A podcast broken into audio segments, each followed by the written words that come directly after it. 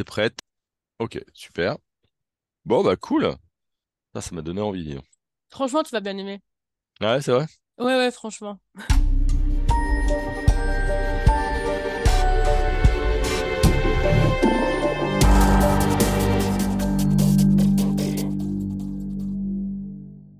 Bonjour à tous et à toutes, bienvenue dans ce nouvel épisode d'un certain coup pour le noir, votre podcast 100% polar avec Bipolar. Vous le savez, le jeudi, c'est série et cinéma. Le cinéma, c'est avec euh, Jérémy Gallet. Les séries, c'est avec Katia Lanero Zamora. Katia, bonjour. Salut Jérôme.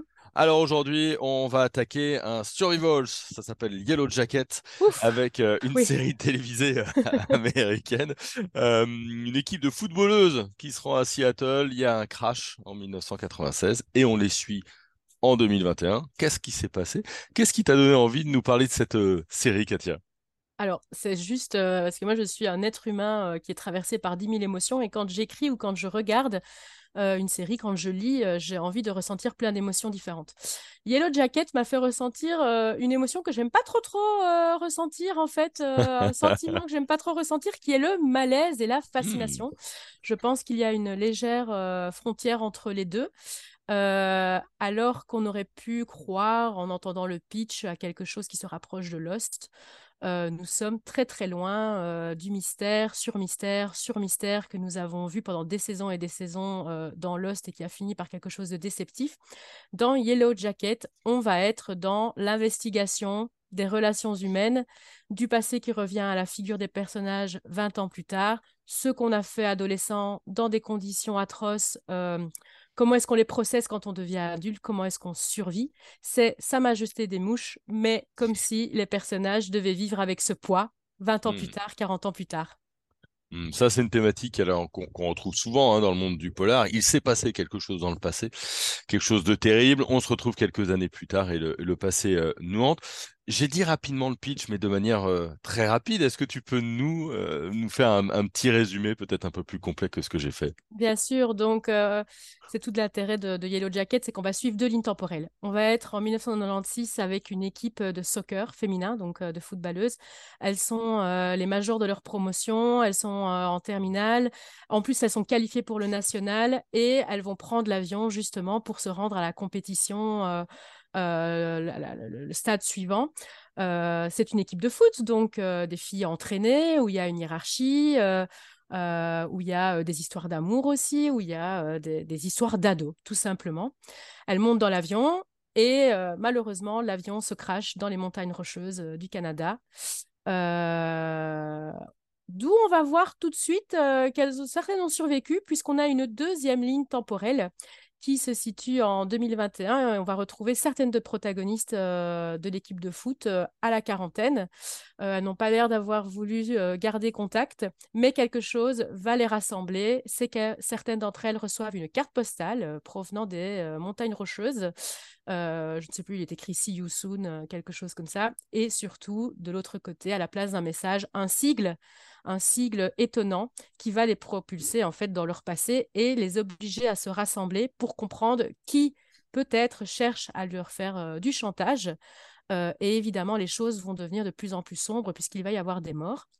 Donc, on Hmm. va avoir un- en même temps euh, who done it, puisque euh, qui l'a fait, puisqu'on va essayer de comprendre qui envoie ces cartes postales, et en même temps how done it, puisque donc comment est-ce qu'elles en sont arrivées là, puisque je le dis franchement, le premier épisode, on a un crime euh, vraiment sanglant et euh, on part quand même d'une équipe de filles adolescentes qui sont dans la même équipe de foot où elles vont finir par s'entretuer.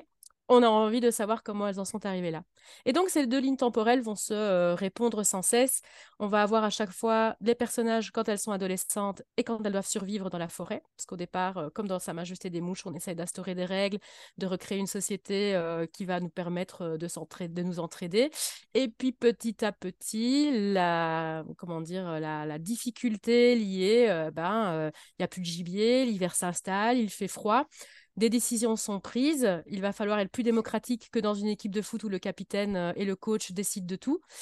Et en même temps, on va avoir les conséquences sur leur vie adulte. Comment est-ce qu'on se construit quand on a vu un épisode aussi traumatique? Hmm. La série flirte avec le fantastique, flirte aussi avec le gore, avec des images quand même assez, oui. saisissantes. Moi qui suis assez sensible, je dirais, n'ayez pas la bonne idée de manger en regardant Yellow Jackets, mmh. par exemple, parce que c'est ça qui provoque le malaise, selon moi, c'est que on part d'adolescentes avec un certain, une certaine dose de caractère déjà, puisque c'est des battantes, des sportifs de haut niveau, des athlètes. mais en même temps, on va être confronté voilà, à la vie sauvage. donc des, carcasses qui sont démembrées, c'est des animaux qui sont saignés et pas que des animaux, je, je spoil un peu. Je déconseille vivement de manger en regardant Yellow Jacket parce que il y a des choses qui sont un peu euh, qui mettent mal à l'aise. Donc on va pas être dans quelque chose d'horrifique où on va sursauter ou euh, euh, comment dire, on va aller chercher à alimenter la peur et, à nous faire vraiment ressentir l'horreur. On va être dans, dans, le gore, comme tu dis, mais qui va provoquer toujours un petit malaise. Même dans les personnages adultes, quand on les suit dans leur vie de tous les jours, elles ont des comportements quand elles sont seules ou parfois, voilà, il va y avoir des choses qui sont un tout petit peu décalées. J'ai pas envie de spoiler, mais un tout petit peu décalées. Mais moi, j'y ai repensé la nuit avant de m'endormir, quoi. Des images qui restent, euh, l'envie de savoir, sans que le suspense et le mystère soient vraiment le, fil sur lequel on va être tendu. Sur le, fil sur lequel on va être tendu, c'est vraiment d'essayer de comprendre comment elles en sont arrivées là. Alors, mmh. sans vouloir trop spoiler, sachez que euh, on n'a pas d'effet Lost. Donc Lost, c'est un mystère, un mystère, un mystère, un mystère, un mystère, un mystère, un mystère, et puis tellement de mystères qu'en fait, euh, on ne sait plus comment les résoudre. Non, non, au final, Yellow Jacket, vous avez vu la première saison, vous pouvez vous-même recomposer l'histoire de ce qu'il s'est passé entre le moment où elles sont montées dans cet avion et le moment euh, où elles ont 40 ans et elles découvrent qui leur envoie les cartes postales. Mais ça donnera quand même envie de voir la saison suivante parce que le, comment dire, le paiement, je veux dire la satisfaction qu'on a à regarder Yellow Jacket, ce n'est pas des réponses à nos questions au final, mais c'est la fascination pour les personnages. Ça fait envie, en tout cas. Euh, euh, est-ce qu'on peut dire que c'est une série qui, quelque part, prend le contre-pied et à la fois euh, des intrigues d'ado, hein, avec La Reine du Bal et toutes les intrigues de lycée, mais, mais aussi des films d'horreur pour adolescents où on se retrouve entre ados et on se fait joyeusement massacrer parce qu'il y a un, tueur qui, qui rôde. Est-ce que finalement, c'est c'est pas le contre-pied de tout ça avec une série au scénario bien, enfin, à l'écriture plus intelligente, plus complexe en tout cas, que ce qu'on a l'habitude de voir? C'est vrai qu'ils vont aller chercher euh, des, choses très euh, stéréotypées. Euh, d'ailleurs, les personnages eux-mêmes en rient. eux-mêmes, on va, ils assument totalement ce côté, comment dire, détourné mmh pour aller chercher à chaque fois un step plus loin, ce qui peut nous mettre mal à l'aise. Je mhm. reviens sur le malaise, je n'ai envie. Je ne suis pas responsable des prochains cauchemars que vous allez faire, mais peut-être que c'est moi qui suis euh, aussi euh, très sensible euh, à la caractérisation des personnages et le jeu qu'il y a entre ben, les quatre survivantes et leur passé, la façon dont l'entourage aussi a une fascination morbide parce qu'il y a une espèce de... elles sont vues comme des héroïnes au final, elles mmh reviennent d'entre les morts et elles ont scellé un pacte où, sous le sceau du secret, jamais, même si une journaliste vient avec un chèque à sept chiffres, leur demande d'écrire un livre sur ce qu'elles ont vécu là-bas, il y a un pacte qui les unit. En vertu de quoi est-ce plus important que tout le reste? Nous ne le saurons certainement qu'à la saison 2. il y a même peut-être une, saison 3. Euh, ce que je trouve malin, parce que euh, il y a 15 jours, hein, si vous n'avez pas encore écouté l'émission, vous pouvez l'écouter. On a parlé de Vortex avec euh, Thomas Sisley, une histoire de voyage dans le temps aussi, enfin en tout cas entre deux époques, avec la barbe de Thomas Sisley qui apparaît qui disparaît. Et là, ils ont fait le choix dans Yellow Jacket d'avoir des acteurs adultes et leur incarnation plus jeune avec d'autres acteurs et actrices, hein, parce que ce sont plutôt des, des, actrices. Il y a notamment euh, Christina Ricci euh, euh, qui, joue, ah ouais, qui joue adulte.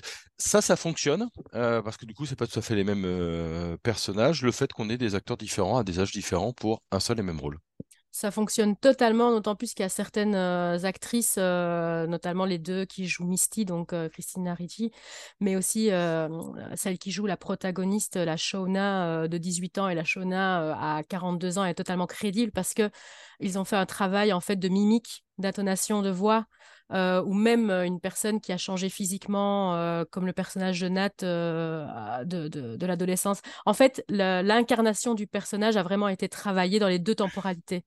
Et au final, chez les adultes, ce qui couvre toujours, c'est l'adolescente qu'elles ont été et qui menace en fait euh, de revenir. Euh, il y a un personnage, le personnage de Thaïsa, euh, qui justement est une juste justement une femme qui est à la course à la course électorale, qui mène campagne et qui n'a absolument pas intérêt à ce que son passé ou ses vieux démons ressortent et qui évidemment évidemment pressurisée par le stress qui va monter monter, voilà va laisser toutes, elles vont laisser ressortir à un moment donné l'adolescente qu'elles ont été, qui leur a permis de survivre dans ce monde vraiment très violent. Alors, on est au bord de la saison 2 puisqu'elle va commencer à être diffusée le 24 mars euh, prochain sur Canal Plus ou sur Paramount euh, Plus. Euh, tu nous as bien vendu cette saison 1, on a très envie de la, voir. Est-ce que tu crois que ça peut tenir sur une saison 2 On parle même peut-être d'une saison 3.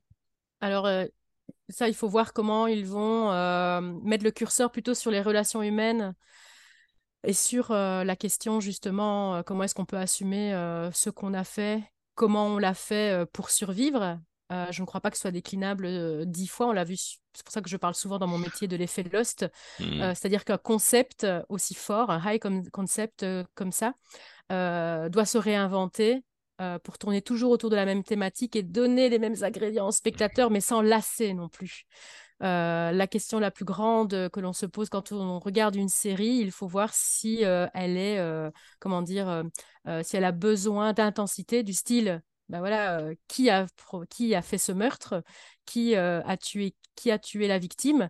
au mieux, ça peut tenir sur une saison, sur 10 comme dans The Mentalist, mais c'est alimenté parfois au forceps. Il faut d'autres choses qui nourrissent l'intrigue. Si on mmh. reste sur l'intrigue principale, ça peut s'essouffler. Et l'ennui du téléspectateur ou du lecteur, c'est le pire qui puisse arriver, évidemment. Donc, à voir comment il se réinvente tout en gardant les mêmes ingrédients. C'est ça le métier de scénariste de série. Toi, tu vas la regarder? Ah oui. bon, bah, en tout cas, c'est, c'est franc. Merci beaucoup à toi, Katia.